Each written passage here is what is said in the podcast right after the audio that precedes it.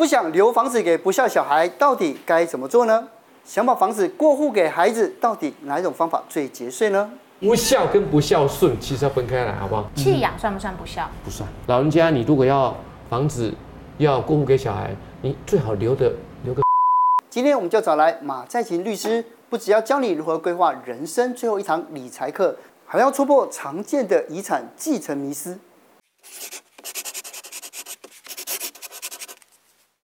下班经济学啊，有很多的专家都在跟我们讲怎么赚钱、怎么理财。可我觉得有一个最难的，就是遗嘱跟遗产。所以今天我们请教这个马律师哦，来跟我们聊。我们下班经济学呢，在网上收集了就继承的常见迷思。看第一个，遗产配偶可以先分一半，那其他再有子女平分，是真的吗？哎，没错啊。所谓分一半是指夫妻间的剩余财产分配。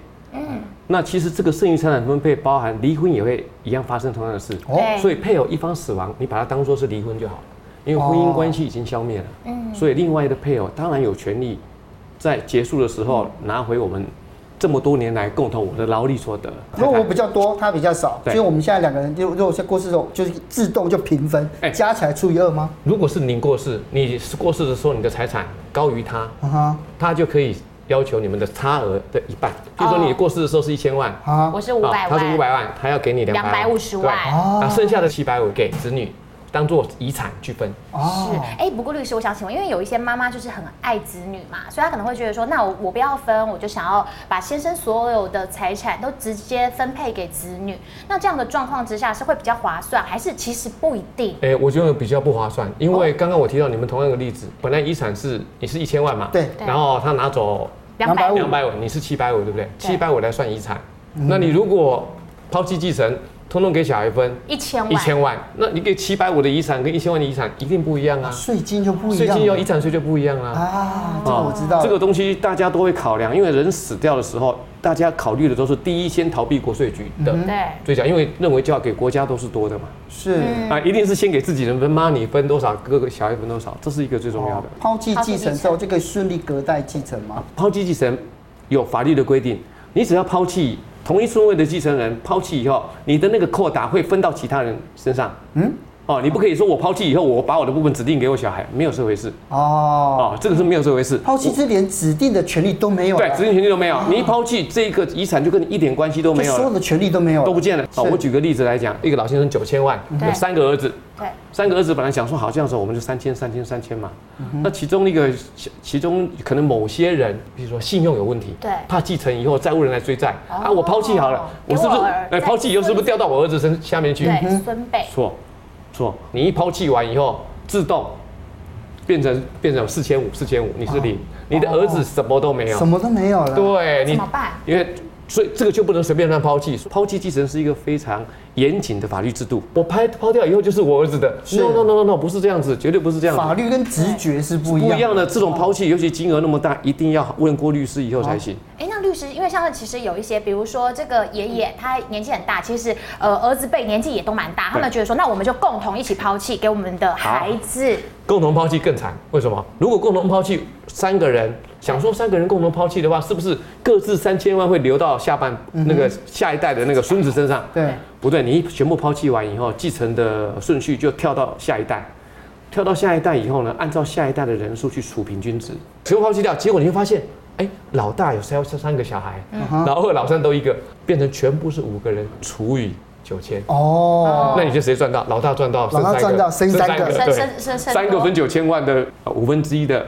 九千万是对，再回头再来看第一个，就是如果过世前两，例如说啊，我这样生病了，对，那我就先把这个财产先分给上华，这样子也算遗产吗？这算入遗产，但是这个遗产的定义有不同的对象，会发生不同的效果。哦，赠与税法里面有规定，两年内的财产，两死亡前两年财产去赠与的话，我们列入遗产的计算数字。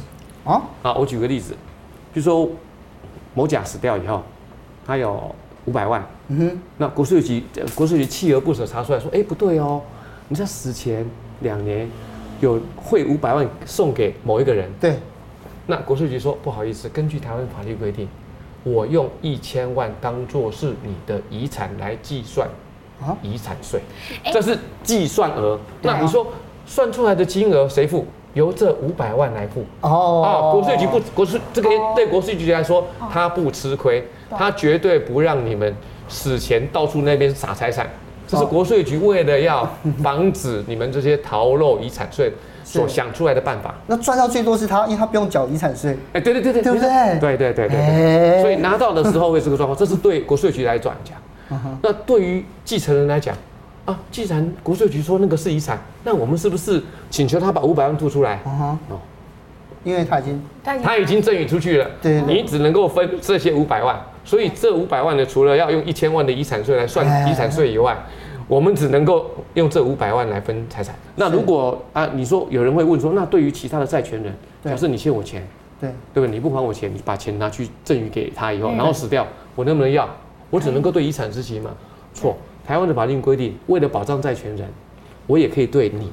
哦，哎，生前赠与给他，对，因为你侵害到我的债权，我可以跟你要这五百万里面，假设欠我一百万，等于说我把我的债权，我把我赚钱转移出去。对对对对对对，我们对于这三个都有不同的效果。嗯，其实我们刚刚讲很多迷思啊，但是如果用一些比较真实的一些例子来看，我记得之前看过一个新闻，就是呢有一个妈妈，她就是在先生过世以后，她觉得说啊，那我就抛弃继承，我让我的这个遗产随便全部都给子女分配，没有想到缴的税差很多。本来他如果也参与这个分配的话，他们只要缴一。千块的这个税，结果呢，他因为抛弃继承，就他们要缴四十九万多。哎，没错，这是我刚刚提到的，因为夫妻死亡以后，他有一半的剩余财产请求人可以请求分过去，那个差额刚刚讲，我们那个差额可以分过去，对，那就不列入遗产。不列入遗产的话，是不是遗产已经少掉一半了？嗯，或是少掉四分之一？Anyway，少掉一些钱，那那个的计算值当然比较低啊，甚至会落入免税额的范围。哦，那妈妈为了要体恤小孩。抛弃继承以后，她把那个遗产的净值变大了。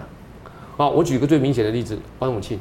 王永庆当初过世的时候，他的原配，因为他跟原配之间的财产悬殊非常大，对，那原配几乎名下没什么财产，嗯，他的财产非常多。你想嘛，一南一北，几乎就等于砍一半啊。对呀。你一百亿，他如果五千万，算一算是不是要给他，这五十几亿？对。那本来是一百亿的遗产税，因为太太。行使那一半过来，是不是变成五十亿？对，差很多哎。对呀，五十亿的话，再由太太跟其他小孩可以再主张平分。嗯哼。所以你就知道这一来一往差很多。是。所以一定要想清楚，到底，诶，放在你要行使这个权利，到底你是要躲遗产税，还是将来妈妈考量说没关系，那我缴这个税，啊，日后等我走了，不要再分一次。好，每个人想法不一样，因为有一件事情我们最难拿捏的是谁什么时候死掉。这是最难拿捏的。本集节目由下半身衣赞助播出。这几年办办家里的事情的时候，我觉得就是说，到了公家机关去一刷，才知道说，哎，原来这家长里面有他名下有什么样子的各式各样的财产哦，连藏起来的都看得到，很夸张。对，所以说真的就不要骗国国税局，是真的有点困难了，对啊。不过呢，有另外一个，我觉得除了这个是有价债券跟现金之外，我觉得大家比较在意房子这件事情。对因为好，假设我有三个小孩，然后我刚好也有三间房子，就现在三个人，我第一个我用那个赠与。第二个，我把房子卖给他；第三个，我过世后他用继承的，哪一个方法比较好？嗯，赠与、买卖、继承啊，啊，这三个方法都是常有人常用的方法。但是我我先中间把它区分来看，赠与跟买卖是生前，生前哦，另外一个死后，生前呢就有一个大考量，给你们以后你会不会不孝？嗯，这个你要先想清楚，好不好？这个东西整个都给你的哈，这个这是最根本的考量哈。然后死后。死后就没这个问题，死后就你们来分嘛，哈。嗯、我举个例子来讲，如果是买卖，一般来讲，直系亲属的买卖，通常在国税局就直接认定是赠与。哦。他就是直接认定，所以你必须要拿出扎扎实实的金流，真的有钱过去 哦，然后呢，金流都做得很漂亮，然后钱不能回流。哦，钱不能再回回来，就说对，我能拿现金去买吗？呃，一样，你要证明金流，你拿现金更能让国税局觉得这是给。对呀，对不对？所以一定要有金流。而且爸爸的钱财产增加了，要缴的税又变多了。对，你一定要有金流在，不然会视同赠与。哦。那如果赠与跟买卖都最大的关键点跟死死后继承最大是增值税，死掉以后增值税是免科的。哦。生前赠与跟买卖。都要磕一笔增值税哦哦，所以那个老房子什么五十年没过户的，很多人说马律师啊，我这个爸爸要给我，我说你考虑一下，你爸爸走了，跟政府赚了一条增值税，啊，你爸爸要给你，你就要先掏增值税的钱出来。我们常常遇到一件事情，你的敌人到底是国税局，还是你的兄弟姐妹？哦，就好直接哦。爸爸要过房子给我，到底是基于我跟你说，你弟弟不孝顺我，我才要给你。第二个问题是你弟弟会败家，留给他温习耶，赶快拿走吧。那个时候你就要开始考虑了啊，爸爸，那既然敌人是弟弟，那我就去筹钱把增值税拿来缴，先过在我名下，免得爸爸死后。弟弟分一半，然后弟弟败家，或者是弟弟不孝顺，就留在他身上去。所以你要先确定你的敌人是谁，哦、就是你在规划这个案件的时候，你的敌人是国税局 还是家人？哎，律师，那呃，如果真的是同样一个房子，它价格是一样的，到底是赠与的税会比较高，还是遗产的税比较高？我现在不动产有一个特殊的好处，就是对如果你在生前，啊，你在生前赠与或者是买卖，你可以用公告限值去计价。嗯，那很可能一个房子大概市价两千万，它的公告限值大概是一千五百万，当然是一千五百万的赠赠与税比较少啊。哦，对，这个会有一个，诶，赠与的价值溢价的效果。但是有一个缺点，就是因为小孩子取得成本是实价，因为现在都有实价登录，你是用公告限值计算，以后小孩子若干年后想要卖，是不是涨了？实价，那是两地合一税，就会可能要多花那个钱。哦，去做，因为你前面取得原始成本很低嘛，对，所以将来卖掉的时候，你价差高就要缴，按照你卖掉的年份去算两地合一税。哦，出来跑迟早要还啊。对对，我就说，不管你怎么跑，都要出来还。那我们唯一不能够确定的就是时间。哦。哦，人死亡的时间不知道。是。哦，不孝顺的时间我也不知道。对，就是你刚刚所说的不孝顺的时间，我也不知道什么时候变心，我也不知道。对，所以对父母来讲，又该怎么来保障自己的权益？呃，我常常讲一句话，这个如果要保障自己权益，一定是握在手上。如果你怎么全心全意对小孩的付出，一毫无保留，都都丢给小孩，自己什么都没有留，这是最笨的。嗯，哦啊，千万不要觉得说，啊，我我不要，我为了闪国税局，通通给你。我就遇到过，只他的敌人只认为他自认为他的敌人是国税局，结果全部都给小孩，小孩没人理他。小孩太不孝了吧？那孝跟不孝，我没有办法判断。我只是说，老人家，你如果要房子。要过户给小孩，你最好留的留个十分之一的，先留个十分，十分在身上，因为你留十分在身上哦，这个小孩是拿到十分之九，要作怪不容易啊。要卖也不能卖，不能卖。对，要借钱银行不借，要你同意哦。别人要来买，发现你这个还有财差十分之一，我买这个问题，对呀，问题会干什么？哦，有这个状况，有一种这种方式。另外一个就是写一个预告登记在预告登记，预告登记在上在那个房子身上，那将来他要处分的时候需要你同意，那至少我认为。一个不动产，当你要变现的时候，需要某个人同意的时候，哎、嗯欸，还要爸爸同意，我对他讲话会小声一点点，我、不会不会不理他，还要尊重他，要给他尊重一下。嗯，所以其实呃，当然啊，就是也有一些人，他们可能会提早立遗嘱，对，但是不得不说，之前张荣发的遗嘱就闹得沸沸扬扬的，所以到底遗嘱该怎么立，然后有什么哪些方式是有效力的？遗嘱大概有五种哈，譬如说自书遗嘱、密封遗嘱、公证遗嘱、代笔遗嘱、口授遗嘱，大概有五种。五种。但是呢，最好用的是自书。自书，自书就一个人就可以干，DIY 的。我也我也是用自书遗嘱。对，你写了？我写了。我有在上面吗？没有啦，开玩笑。好好研究一下这个问题。自书遗嘱就是在家拿一张纸，对，自己书写，从头书写到尾就可以了哈。然后大概写一下说，我死后我财产要怎么分配。自书遗嘱因为一个人在家就可以搞，所以有些人会突发奇想。没有按照法律的规定去写遗嘱的规定是非常严格的，你只要不按照法律的规定，整这个就无效。哦，怎么样是按照法律规定？第一个要从头自书到尾，哈，哦，从头到尾要亲手写，不要打字哦。啊，我打个字，下面签个字，只要那个是打字的就无效。OK。啊，第一个是第一个，然后第二个电脑打，没有签名也无效。嗯。第三个没有日期也无效，日期很重要。年月日时要吗？哎，时不用，时不用。年月日要，你要写时也可以，我没有意见。要写越精确越好，因为遗嘱的效力是这样：后后遗嘱压前遗嘱。对。哦。所以我我现在每天都可以写一份遗嘱。哎，这样好危。哪哪一份有效？对，最新的那一份有效，对对对，update 那些最有效。但最新的那一份被那个觉得不利的人拿去把它烧了，怎么办？只剩旧的。法院只看。遗留下来的最后一份的时间。哦，你不要跟我去说我没有，还有一份更后面的被烧掉，那个法院看不到，好不好？你照你这样讲，我也可以讲，我还有你比那一份更后面一份也被烧掉了，那不是循环论证的吗？对对对对对。啊，所以这一份是非常重要的，然后要亲笔签名，还有注意书写过程当中不要涂改，尽量不要错字啊，不能不能错字。有些人啊涂一下涂一下，好，做如果你有错字，请你注明，比如说第一第三行。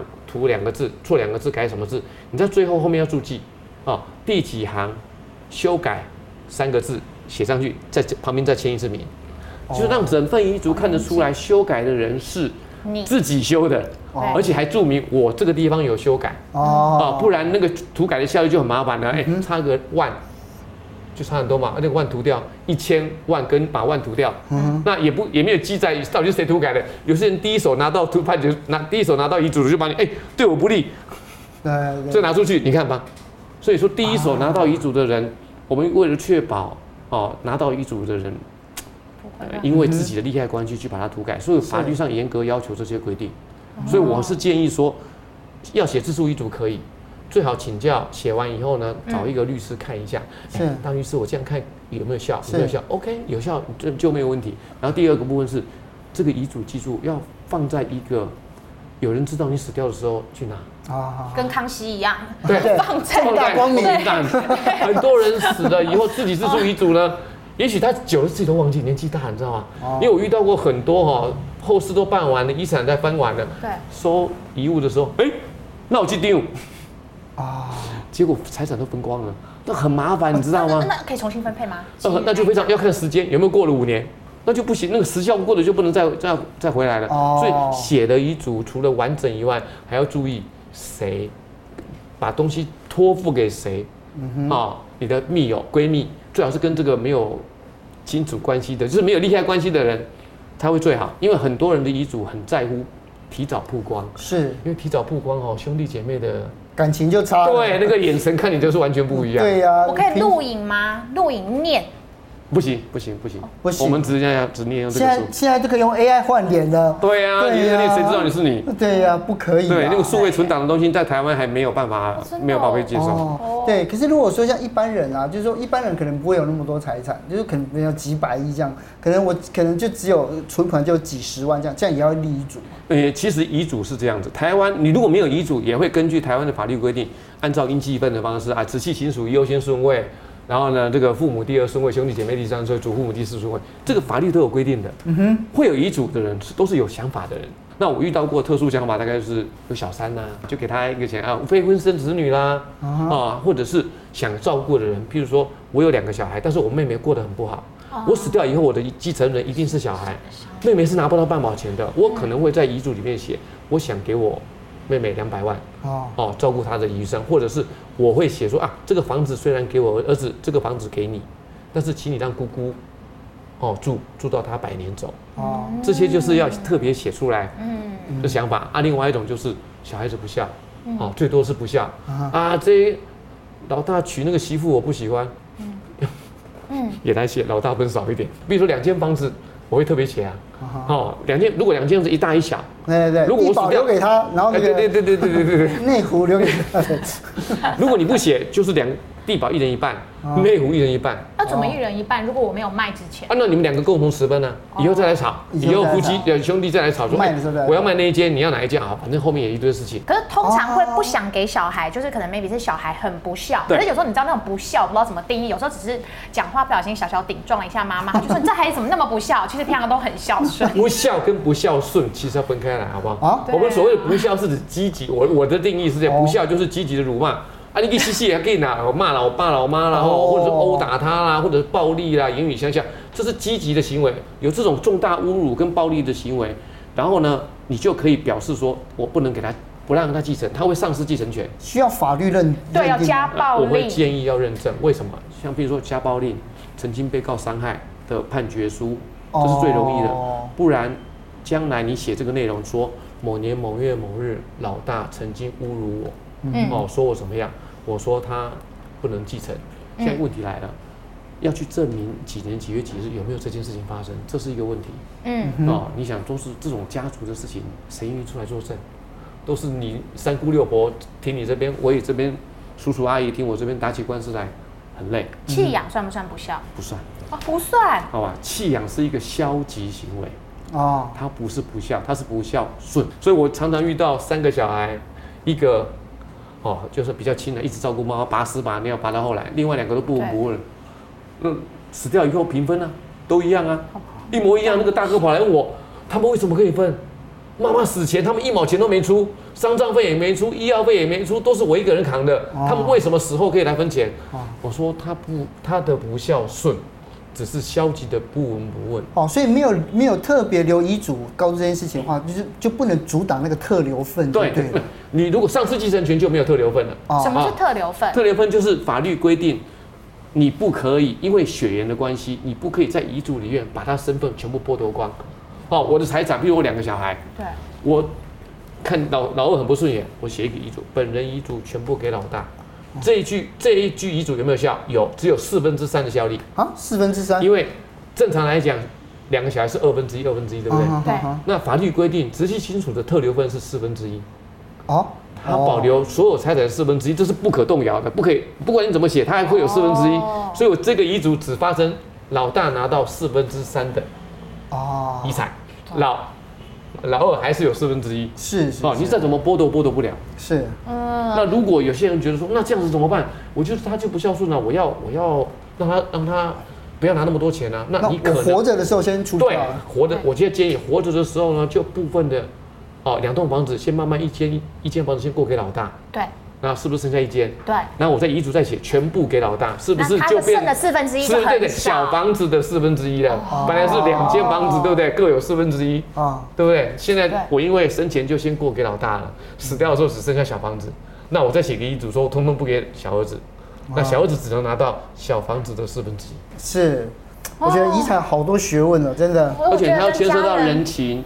哦，人情世故，然后又有不同的概念，又有不同的情绪，而且人也会变，嗯，人都会变。像我有遇到过，老大带爸爸来我这边写遗嘱，两个月后，老二带爸爸来我这边写遗嘱，写的不一样。嗯，好。我就对那个老人家觉得老人家好可怜。我也觉得。对啊，可怜吧？对，可是我经经经过今天律师跟我们分享之后，我就知道，其实法律不外人情，它里面有好多就是我们人对人性基本的考虑。没错，今天谢谢。对，要做东西还是问一下专业的，好不好？好，谢谢。谢谢。